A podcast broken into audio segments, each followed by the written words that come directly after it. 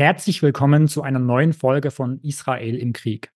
Mein Name ist Martin Schlorke und ich freue mich sehr, heute Michael Wolfson als unseren Gast begrüßen zu dürfen. Michael Wolfson ist Historiker und Publizist. Er ist mahnender Erklärer, wie die jüdische Allgemeine anlässlich seines 75-jährigen Geburtstages schrieb. Und er ist ein präziser Analyst. Gerade ist sein neuestes Buch erschienen. Nie wieder, schon wieder. Alter und neuer Antisemitismus. Ich freue mich, dass Sie sich für uns heute die Zeit genommen haben und ich bin auch auf Ihre Analysen gespannt. Guten Tag, Herr Wolfson. Guten Tag. Und ich freue mich natürlich auch wieder meinen Kollegen Norbert Schäfer begrüßen zu dürfen. Hi Nobby. Hallo Martin, grüße Sie, Herr Wolfson. Guten Tag, ist gut. Herr Wolfson, vor wenigen Tagen schrieben Sie auf Twitter bezüglich der Demonstration gegen rechts, ich zitiere, gegen rechts meint eigentlich gegen Nazis. Und das muss auch heißen, gegen Judenmörder. Wo aber waren die Millionen der Demonstranten, nachdem die Hamas am 7. Oktober 1200 Juden abgeschlachtet hatte?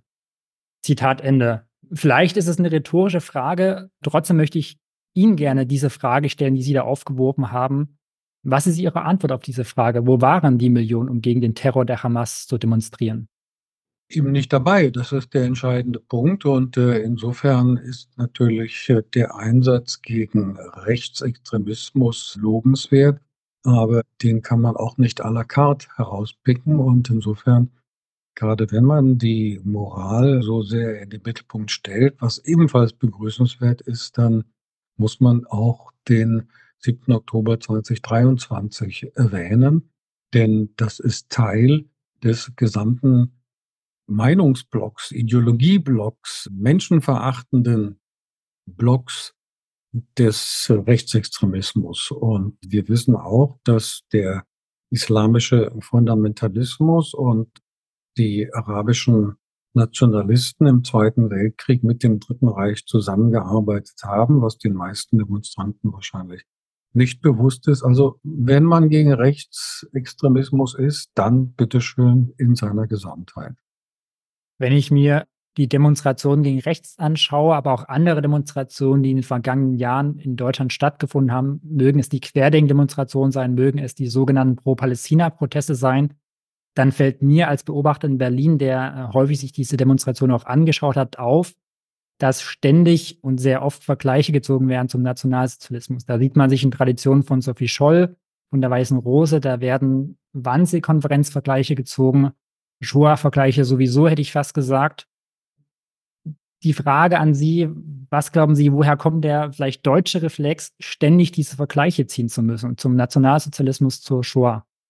Na gut, äh, das liegt beim jüdischen Thema natürlich nahe. Das liegt beim jüdischen Thema, das mit dem israelischen natürlich engstens verbunden ist, ebenfalls nahe und äh, dass Geschichte als Argument oder als Waffe benutzt wird, ist auch Teil der allgemeinen Debatte, nicht nur bezogen auf Deutschland. Denn ähnlichen Unsinn registrieren wir ja auch in anderen Staaten bis hin zu den sogenannten Elite-Universitäten Harvard, Yale, Princeton und so weiter in den Vereinigten Staaten von Amerika. Also Geschichte als Waffe ist überhaupt nichts Neues und es ist eine Anführungszeichen schöne Entwaffnung, wenn man den Angegriffenen, in diesem Falle den jüdischen Staat, in die Tradition des Nationalsozialismus stellen kann, also im Grunde genommen Täter und äh, Opfer miteinander vertauscht. Und äh, damit hat man die ethische und geschichtspolitische und damit auch tagespolitische Offensive öffnet. Also das ist äh, höchst pietätlos, es ist kenntnislos, aber es ist äh, Polemik und das muss man auch so benennen. Herr Wolfson, in Ihrem neuen Buch Nie wieder, schon wieder machen Sie eine doch sehr bittere Rechnung auf. Darin sind Schuld und Sühne die Operatoren. Also ein Megaverbrechen, der Holocaust ist die Schuld, minus einmal die Willkommenskultur, die gute Metatat als Sühneleistung macht in Summe null. Inwieweit sehen Sie denn auch die Demos gegen rechts, die jetzt allen halben stattfinden, auch als Streben nach moralischer Erlösung? Ja, das kann man so interpretieren. Das ist bei einigen sicherlich so der Fall. Aber es ist in erster Linie eine geschichtspolitische Absicherung der tagespolitischen Absichten. Das ist, äh, glaube ich, ganz eindeutig. Die Mehrheit der Demonstranten, und das ist ja weit über eine Million, das ist alles sehr erfreulich, aber hinzu kommt auch, dass das Missverständnis hier vorliegt, Demonstrationen würden den politischen Kurs ändern. Der politische Kurs lässt sich nur bei Wahlen ändern. Demonstrationen sind eben Demonstrationen, das Signal von denjenigen, die demonstrieren, auch wenn es noch so viele sind. Das ist nicht die Mehrheit und die Mehrheit ist bei Wahlen erkennbar.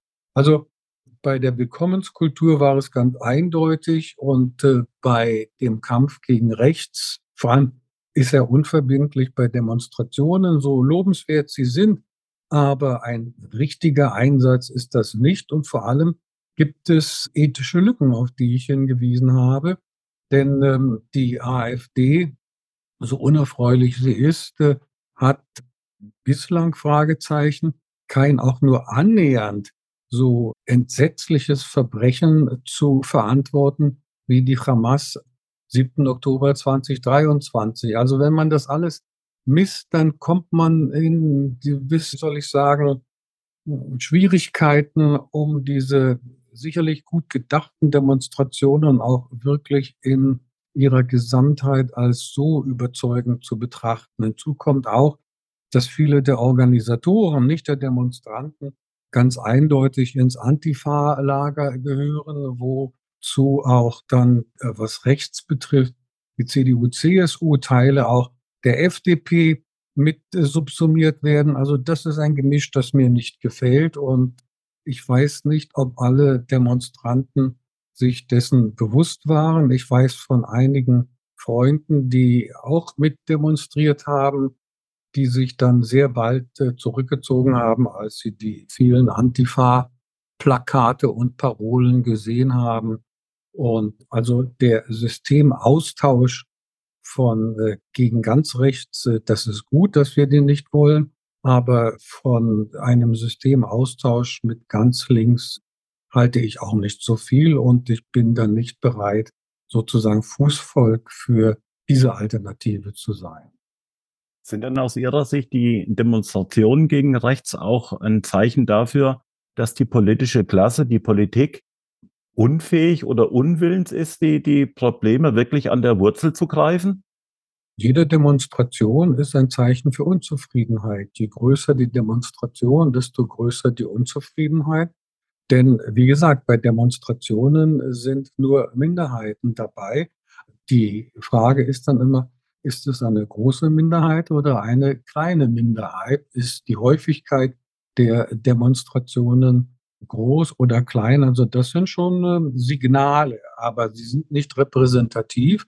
Natürlich gehört zur Demokratie die Demonstration, jede Demonstration, aber je weniger Demonstrationen, je seltener Demonstrationen, desto weniger krisengeschütteltes Gemeinwesen. Gleiches gilt übrigens auch für Streiks und die Häufigkeit von Streiks und Demonstrationen, egal für wen oder was in unserer Gesellschaft, zeigt, dass der Konsens also die Grundübereinstimmung immer geringer geworden ist, vielleicht immer nur auch eine Fiktion gewesen ist oder ein Wunschbild.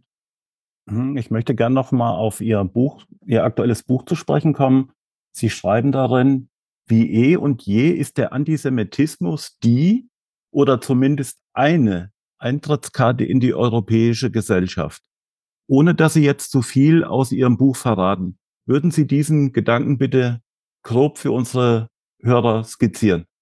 Also hier habe ich sozusagen Gedankendiebstahl vollzogen, muss ich ähm, schuldhaft bekennen oder auch eben, weil ich Heinrich Heine bewundere. Heinrich Heine hat im 19. Jahrhundert die Taufe von Juden gemeint natürlich, als ich zitiere, Entree in die europäische Kultur bezeichnet. Wir wissen, dass dieser Versuch des Eintritts nicht von großem Erfolg gekrönt gewesen ist. Und was ich meine, wenn ich sage, dass Antisemitismus als Eintrittskarte in die europäische Gesellschaft, ich habe nicht von Kultur gesprochen hier, zu verstehen ist dann konkret Folgendes. Erstens stellen wir in ganz Europa einen zunehmenden Rechtsruck fest, auch in den Vereinigten Staaten von Amerika. Und äh, da gehört traditionell der Antisemitismus zum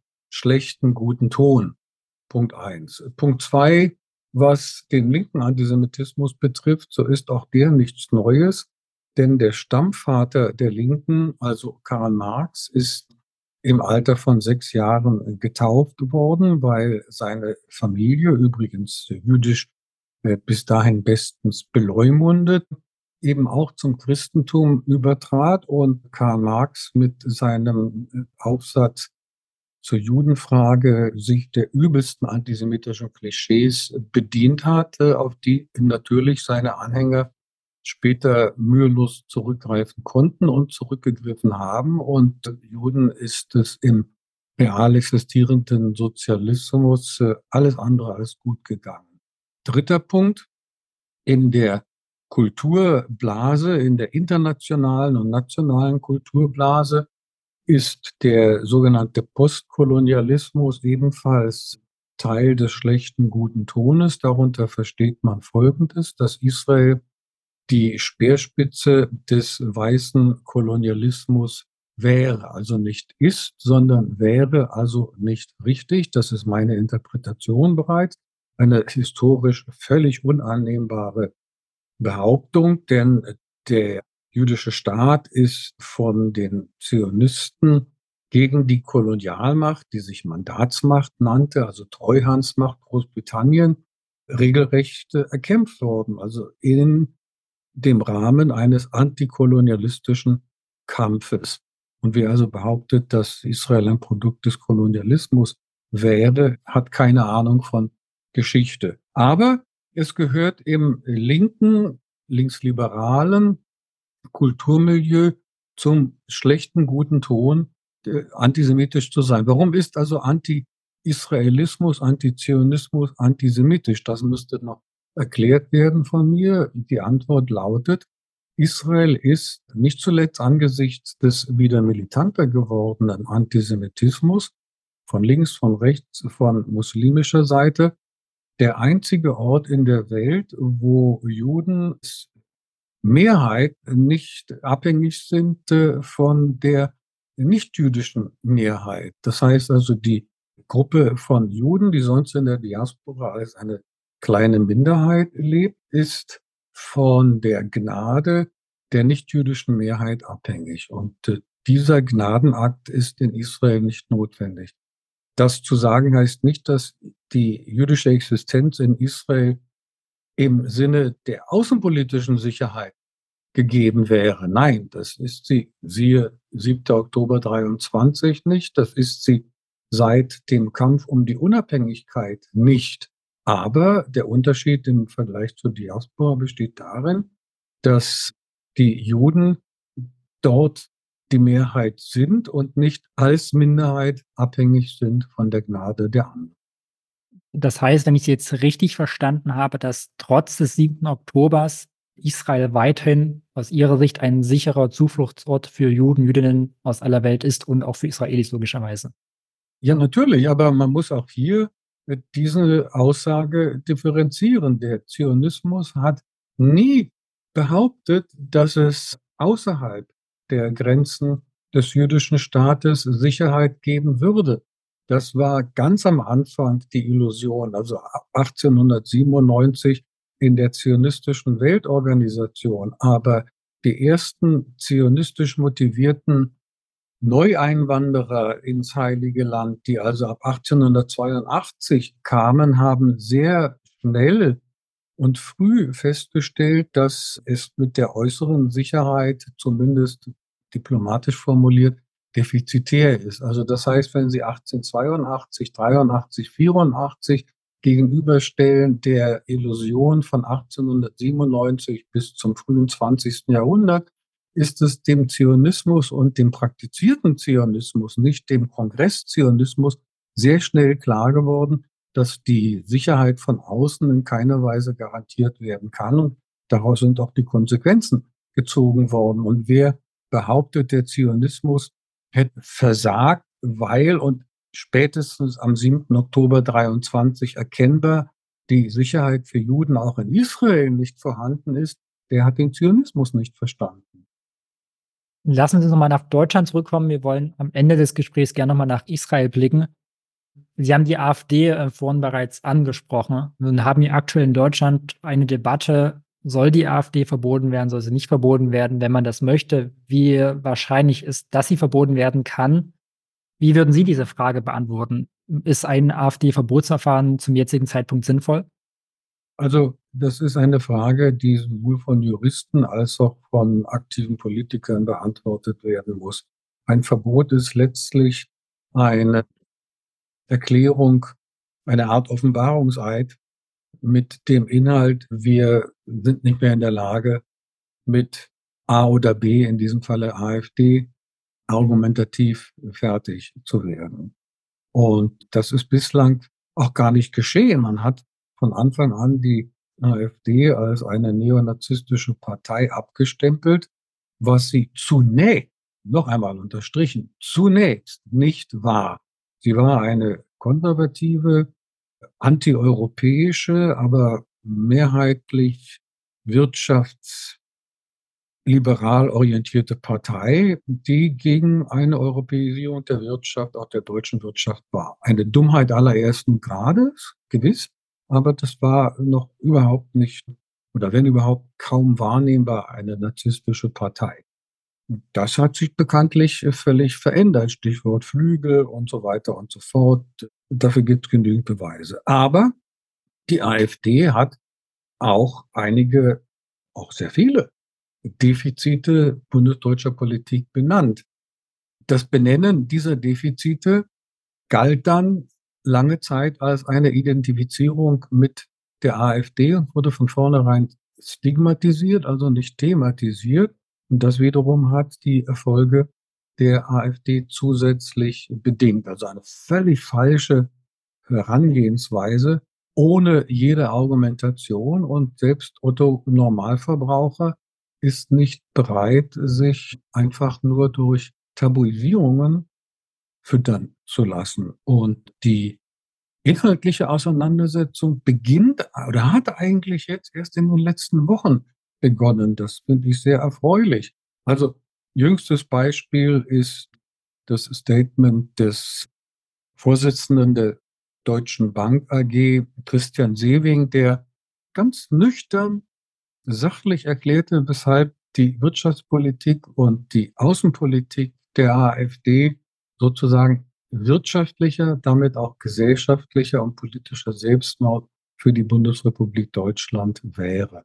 Ähnliche Argumente hört man jetzt auch von Seiten der Gewerkschaften, von Seiten der Arbeitgeber, hier und da auch bei Parteien. Also da beginnt die Auseinandersetzung. Unter Friedrich Merz ist auch die CDU, CSU, auch unter Söder jetzt sehr viel stärker in das Argumentieren hineingekommen.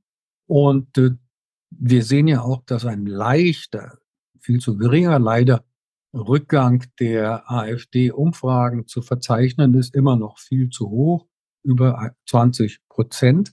Aber jetzt zum ersten Mal registriere ich zumindest, ich lasse mich gerne eines Besseren belehren, zum ersten Mal eine argumentative Auseinandersetzung mit der AfD und eine Bankrotterklärung selbst zu unterzeichnen und äh, wen auch immer zu verbieten, halte ich nicht für sehr sinnvoll. Sie können verbieten, aber die Gedanken sind frei. Und es kommt darauf an, eben diese Gedanken argumentativ zu neutralisieren. Man erzählt um einen Sprung jetzt Israel, Deutschland, AfD, Palästinenser zu wagen. Es heißt ja auch immer wieder, wenn die Hamas militärisch besiegt sei, könne man die Gedanken der Hamas bei den Palästinensern nicht entfernen.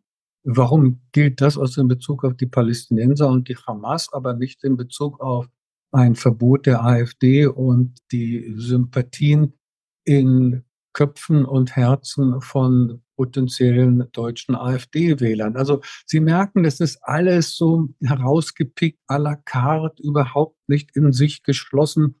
Das ist Blabla und mit Blabla kann man niemand Gegenargumenten kommen. Herr Wolfson, was halten Sie von vereinzelten Vorschlägen oder den Gedanken, die AfD politisch, ideologisch auch quasi einzuhegen? Das halte ich für zumindest bedenkenswert und das ist kein Novum. Denken Sie doch einfach mal an die historisch betrachtet, gesamthistorisch kurze Geschichte der Bundesrepublik Deutschland.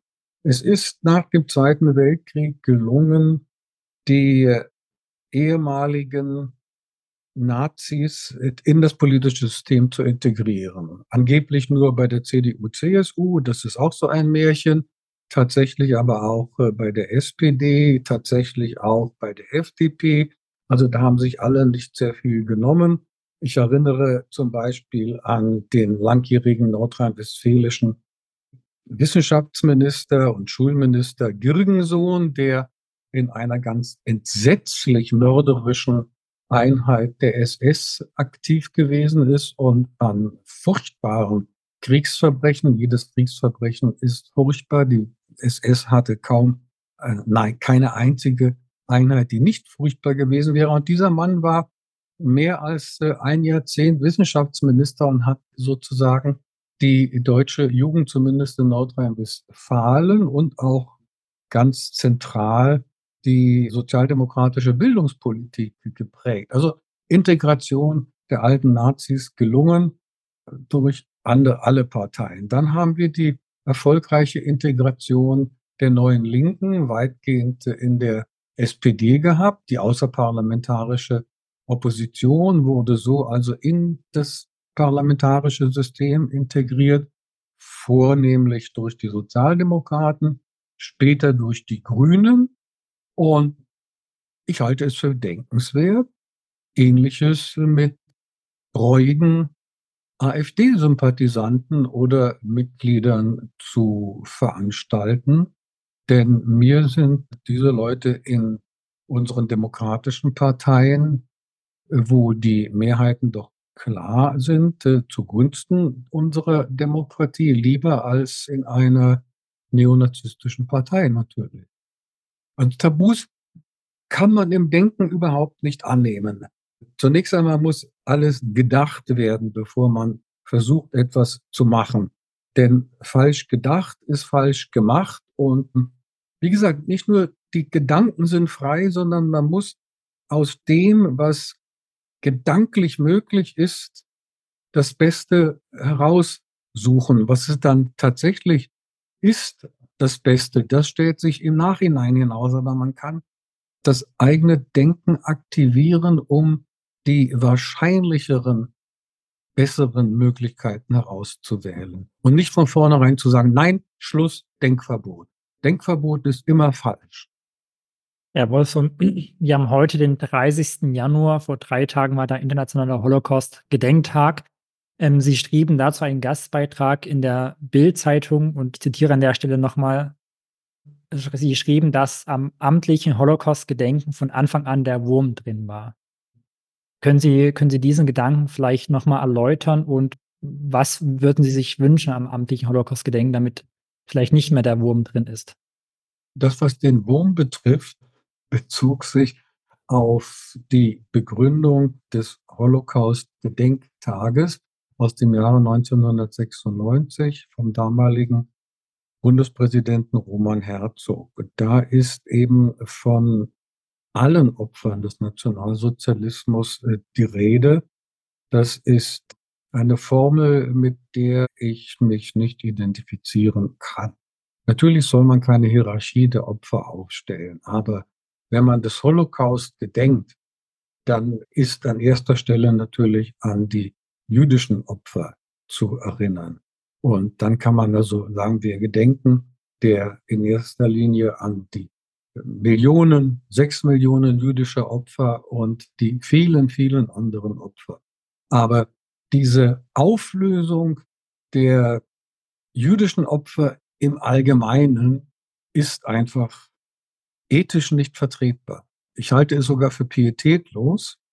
Und deswegen die krasse Formulierung, dass in dem Holocaust-Gedenken der Wurm drin ist. Und zwar eben A, gedanklich, also in Bezug auf Verstand, als auch Herz. Und dieser gleiche Ansatz ist zu finden in der Begründung der Vereinten Nationen, die ohnehin ethisch höchst problematisch sind, nicht nur in Bezug auf Nahost, Palästina, Israel, bei der Begründung für die Einführung des Internationalen Holocaust-Tages, die im Jahre 2005 von der UNO beschlossen worden ist. Also kurzum die Auflösung des Besonderen im Allgemeinen. Das ist eine Enthistorisierung und das ist äh, sozusagen die selbst erteilte Absolution für den millionenfachen Judenmord. Und das halte ich für diplomatisch formuliert problematisch. Im Buch schreiben Sie, Herr Wolfson, das Gedenken sei vollkommen versteint und persönlich unbetroffen. Und jetzt sind wir in der unglücklichen Situation, dass die Zahl der Zeitzeugen immer geringer wird. Wie können wir das Gedenken persönlich und betroffen machend aufrechterhalten? Also das mit den Zeitzeugen Schlüssel für die, ich sag mal, Emotionalisierung auch der Schrecklichkeiten des Holocaust ist historisch überhaupt nicht aufrecht zu erhalten. Wir sind, wenn wir die Details über die Kreuzzüge etwa erfahren, auch erschüttert. Und äh, wenn ich recht informiert bin, gibt es keine Zeitzeugen des, der Kreuzzüge mehr. Wir wissen über diese Schrecklichkeiten. Wir wissen von den Schrecklichkeiten des 30-jährigen Krieges und so weiter und so fort. Mein Punkt ist klar geworden. Geschichte, Überlieferung hängt nie von den Zeitzeugen ab. Und anders als in Bezug auf die Kreuzzüge, um bei denen zu bleiben, haben wir heute zahlreiche Ton- und Bilddokumente von den Entsetzlichkeiten des Holocaust. Also das ist so ein immer wiederholtes Brechen ohne zu denken. Hinzu kommt, und das will ich jetzt ganz konkret beantworten, was ich meine mit der Ritualisierung und damit auch der Entemotionalisierung des Gedenkens. Zum einen unserem Bundespräsidenten Steinmeier und zum anderen das eindrucksvolle Video von Robert Hart. Eigentlich zum selben Thema. Was der Bundespräsident sagt, ist inhaltlich Wort für Wort absolut richtig und auch gut gemeint aber es ist total versteint. Es ist ohne jede innere Bewegtheit. Er liest die Texte ab wie ein ganz normales Manuskript mit dem entsprechenden Gesicht, aber ganz anders Robert Habeck bei seinem Video, der bebte förmlich. Und wer hörbar und sichtbar bebt bei dem Vortragen eines Textes oder einer Rede, kann die Zuhörer ganz anders erreichen. Und man merkt also, dass diese staatlichen Gedenkfeiern ist das falsche Wort, Gedenkakte, Gedenkzeremonien eben Protokoll gefertigt sind und es fehlt das innere Beben. Das ist ein ganz eindeutiges Kennzeichen. Und je häufiger solche Zeremonien stattfinden, desto inflationärer das Ganze. Und jede Inflation ist in sich wertlos. Das heißt, man muss das Gedenken, soll es denn wirklich unter die Haut gehen, jedes Mal neu erfinden. Aber nicht immer wirklich dieselben Formulierungen, nicht nur die gleichen, sondern dieselben Formulierungen an da merkt jeder, das ist in Stein gemeißelt. Aber das Herz ist nicht da. Es gibt Menschen mit einem Herzen aus Stein und es gibt Steine die sozusagen ein Herz haben. Um das auf die jüdische Welt zu übertragen, die Klagemauer, das ist auch nur eine Mauer, das sind auch nur Steine. Aber diese Steine haben sozusagen ein Herz. Sie sprechen oder Sie schreiben im Buch von Herzensbildung. Das ist wahrscheinlich genau das, was Sie gerade angesprochen haben. Wie kann man diese Herzensbildung vermitteln?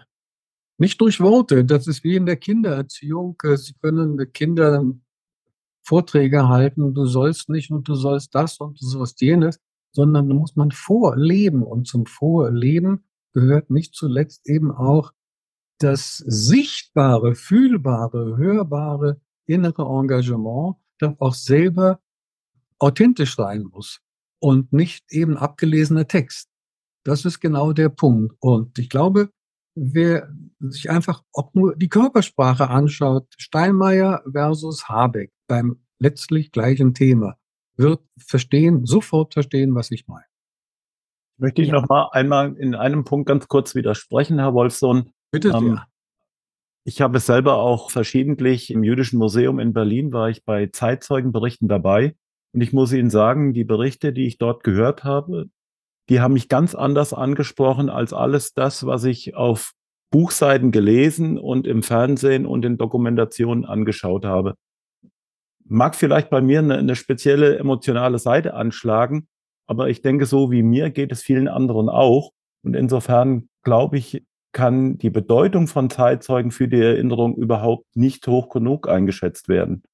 Gut, das will ich gar nicht bestreiten. Glaube ich Ihnen sofort, ist sicherlich im einen oder anderen Fall auch richtig, aber das ist biologisch unmöglich. Also insofern müssen wir uns mit dem auseinandersetzen, was möglich ist und was nicht möglich ist. Und es ist möglich, a, gegen das Vergessen, um bei der Phrase zu bleiben, mit den vorhandenen Hilfsmitteln das ähm, nicht nur Erinnern im faktischen Sinne zu bewahren und zu festigen, sondern auch die innere Bewegtheit. Und da ist jeder individuell anders angesprochen. Also es gibt Bücher, die mich jahrelang verfolgen, wenn ich im, im emotionalen Sinne, wenn ich ein Beispiel nennen darf, etwa Ruth Klügers äh, Erinnerung an die entsetzliche Zeit in Auschwitz oder wenn ich an Wassili Grossmanns Jahrhundertroman über den Zweiten Weltkrieg, einschließlich Judenvernichtung, Denke, Leben und Schicksal oder Louis Bagley, Lügen in den Zeiten des Krieges.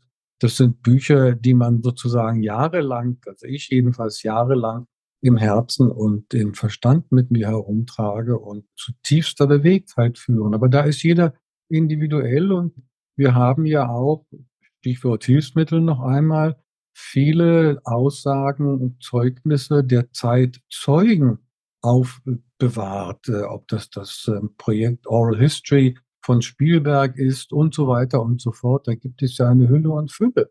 Das sind sozusagen diese Zeitzeugen wieder belebt, wieder auferstanden, wenngleich nur virtuell, aber so ist nun einmal das menschliche Leben und wer sich auch mit den Kreuzzügen beschäftigt, dabei bleibe ich, weil es schon lange zurückliegt, ist, wenn er das Herz auf dem rechten Fleck, also links trägt und äh, alle Tassen im Schrank hat, dann ist man auch bewegt. Dann brauche ich nicht nur die Zeit zeugen, sondern äh, dann kann ich mir vorstellen, wie schrecklich die Situation der Opfer gewesen ist. Ich gebe Ihnen ein anderes Beispiel. Ich habe heute einen Artikel bebildern müssen, genauer gefragt, gesagt, ich wurde vom Züricher Tagesanzeiger gebeten, einige Bilder, die meinen Text zur Geschichte des Antisemitismus illustrieren sollen. Da waren Schwarz-Weiß-Zeichnungen von Judenverbrennungen im Hochmittelalter. Das ist äh, zutiefst bewegend. Und keinen dieser damals verbrannten Juden kann ich mir heute sehen oder hören oder sprechen. Und das ist ja auch ein fiktionales Vorstellen von späteren Malern. Und das ist sehr bewegend. Unwidersprochen. Herr Wolfson, wir hatten vor einiger Zeit hier den Historiker Sebastian Vogt zu Gast, äh, der auch ein Buch geschrieben hat zum Thema Antisemitismus. Es trug den Titel oder trägt den Titel Judenhass, eine Geschichte ohne Ende, äh, Fragezeichen. Und wir hatten abschließend Sebastian Vogt die Frage gestellt, ob er denn glaubt, dass diese Geschichte des Judenhasses irgendwann ein Ende hat. Ich würde Ihnen gern auch diese Frage stellen. Haben Sie die Hoffnung, haben Sie den Glauben, dass wir irgendwann vielleicht in einer Welt leben, in der Antisemitismus gar keine Rolle mehr spielt? Nein, ganz klar nein. Der Antisemitismus ist 3000 Jahre alt, hat unterschiedliche Manifestationen, unterschiedliche Ursachen, wenngleich es sehr viele Gemeinsamkeiten gibt. Ich habe das versucht, in meinem Buch eine andere jüdische Weltgeschichte anhand der einzelnen Fälle darzustellen, epochenübergreifend. Also ich will es mal so sagen, der Antisemitismus ist eine seit 3000 Jahren bestehende Pandemie und es gibt noch keine Biontech, die, ähm, die diese Pandemie halt überwinden kann mit Hilfe der Wissenschaft. Also da bin ich sehr, sehr skeptisch. Und noch etwas kommt dazu. Es gibt den Faktor Neid, es gibt äh, den Faktor Manipulierbarkeit der Öffentlichkeit und so weiter und so fort. Und so ist der Mensch. Der Mensch sucht immer ein Hassobjekt oder ein Liebesobjekt. Es gibt eine amerikanische Schnulze, die heißt Everybody loves somebody sometimes und das können Sie aber auch ergänzen. Everybody hates somebody sometimes und äh, das Hassen von Juden hat sozusagen beste, in Anführungszeichen, also schlechteste Tradition. Da gibt es also auch schon den ganzen Instrumentenkasten, um das mal so zu formulieren, was man gegen Juden vortragen kann. Und manches wiederholt sich, ähm, weil scheinbar äh, das sich zu wieder zu, genauso in der Wirklichkeit abspielt. Nein, ich bin da sehr pessimistisch. Und deswegen ist der Staat Israel eine Notwendigkeit, die sich aus der 3000-jährigen jüdischen Geschichte ergibt. Es ist der Staat Israel, der vielen eben außerhalb Israels inzwischen auch äh, wieder einer ganzen Menge Juden nicht gefällt, der einzig sichere Hafen. Und es ist vor allem die Antwort, die jüdische Antwort auf die 3000-jährige Verfolgung von Juden. Wenn ich das mal so sagen darf, die Menschheit hat uns Juden hin und her geschubst. Wir haben dann gesagt, okay, wir ziehen uns zurück aus unseren vorherigen Heimaten, Plural, an den winzigen wirklich winzigen Ort unserer Vorfahren. Zermatt in der Schweiz kommt nicht in Frage, Neuseeland auch nicht, da gibt es gar keinen Bezug. Und wir ziehen uns also zurück, lasst uns ganz einfach in Ruhe. Und nicht einmal das ist möglich. Also kurzum, äh, ich denke, dass nach 3000 Jahren die nichtjüdische Mehrheit der Menschheit vielleicht zur Einsicht kommen sollte. Lasst doch die Juden ganz einfach in Ruhe. Versucht eure eigenen Probleme, die es gibt und die äh, nicht von den Juden ausgelöst worden sind, äh, selber zu lösen. Ähm, ich sehe auch nicht, dass Israel wirklich äh, das große Problem von amerikanischen Professoren oder Studenten in Yale, Harvard oder Princeton ist oder von Professoren, Studenten und der akademischen Schickeria an der Freien Universität Berlin oder wo auch immer. Weder die Probleme der Linken noch der Rechten noch der Muslime haben wir geschaffen. Lasst uns ganz einfach in Ruhe. Wir wollen niemanden missionieren und wir wollen ganz einfach in Ruhe leben und überleben. Sie haben gerade Israel angesprochen. Ich würde äh, zum Ende des Gesprächs auch nochmal äh, nach Israel schauen. Wir haben hier in dem Podcast äh, mit vielen Leuten über die Situation in Israel gesprochen, auch häufig die Frage gestellt, wie geht es denn weiter, wenn denn die Hamas in irgendeiner Form vielleicht militärisch besiegt werden sollte, wenn Israel beschließt, sich aus dem Gazastreifen wieder zurückzuziehen, die Armee. Die Frage würde ich gerne an Sie stellen. Ein Szenario für danach sozusagen. Wie, wie könnte das aussehen? Haben Sie da eine Idee? Ja, ich habe das schon lange vor diesem Krieg skizziert in meinem Buch zum Weltfrieden, wo ich äh, föderative Strukturen vorgeschlagen habe, ich bin nicht beleidigt, dass man dieses Modell nicht angewendet hat. Also insofern müsste ich nur wiederholen, was ich schon geschrieben habe. In Kurzform ist das äh, im Schlussteil meines Buches, wem gehört das Heilige Land skizziert. Ich erwähne das einfach nur für diejenigen, die sich interessieren für die Details. Ansonsten wäre das wirklich wahnsinnig aufdringlich, auch die eigenen Veröffentlichungen hinzuweisen, aber besser kriege ich das nicht hin. Ja, also ich habe da Modelle vorgeschlagen. Das, was allgemein vorgeschlagen wird, die Zwei-Staaten-Lösung, ist ähm, die Verschiebung des alten Problems auf eine neue Problemebene. Das ist völlig undurchdacht, was bislang zu dem sogenannten Projekt Zwei-Staaten-Lösung gesagt worden ist. Völlig undurchdacht, ohne jedes Detail, das A genannt würde, B, wo man erkennen kann, dass die Problematik intellektuell durchdrungen worden ist. Also kurzum, auch da wird im Grunde genommen ein Papageieneffekt beobachtbar. Jeder sagt Zwei-Staaten-Lösung und meint tatsächlich damit was gelöst zu haben, ohne genau hinzuschauen oder zu wissen, was ist denn das eigentlich? Also kurzum, föderative Strukturen, das heißt eine Mischung aus Staatenbund und Bundesstaat, bestehend aus den Hauptakteuren Israel, Palästinenser und Jordanien. Aber wie gesagt, Details für diejenigen, die lesen und nicht nur hören wollen. Herr Wolfson, was erwarten Sie von Christen? Und ich meine hier konkret Menschen zu Ihrer Linken und zu Ihrer Rechten, nicht irgendwie die institutionalisierten äh, Organisationen der Kirchen. Was erwarten Sie von Christen jetzt in der Bestrebung auch gegen Antisemitismus? Keiner von uns alleine oder in der Gruppe kann die große weite Welt verändern. Vorbild, das ist äh, das Entscheidende. Und äh, gerade bei Christen ist die Möglichkeit und auch bei aufgeklärten Juden, zu denen ich mich hoffentlich zählen darf, dass man sich auf das großartige gemeinsame, ich wiederhole und betone gemeinsame christlich-jüdische, jüdisch-christliche Erbe besinnt. Die Lehren von Jesus sind ohne die jüdische Ethik nicht zu verstehen und das talmudische Judentum, also das heutige Judentum, ist ohne die inhaltliche Auseinandersetzung, mal freundschaftlich, mal etwas polemisch, mit dem Christentum nicht zu verstehen. Und wir haben die gemeinsame Wurzel, ethisch, religionshistorisch. Und für mich sind das keine leeren Phrasen, sondern konkretes Beispiel. Am 27. Januar dieses Jahres habe ich über die Bergpredigt ja soll ich sagen, gesprochen oder gepredigt in der katholischen Gemeinde Leiden Christi in München Obermenzing auf Einladung des dortigen Pfarrers, versteht sich.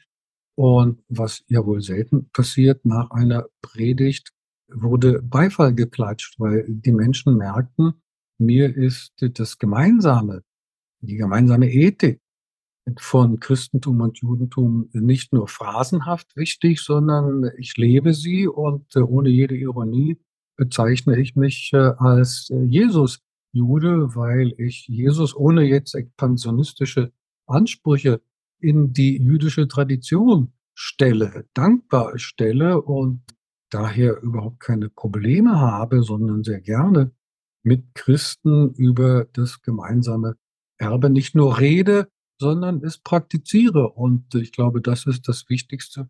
Wir brauchen keine Phrasen uns einander zuzuwerfen, sondern aufeinander zukommen, menschlich, mitmenschlich miteinander umgehen und gegen Hass, gegen wen auch immer, uns zu positionieren. Und ich denke, dass da die Kirchen gerade in Deutschland auf einem guten Weg sind. Defizite gibt es überall, aber das ist ja auch die Botschaft von Genesis, die uns auch verbindet, Christen und Juden.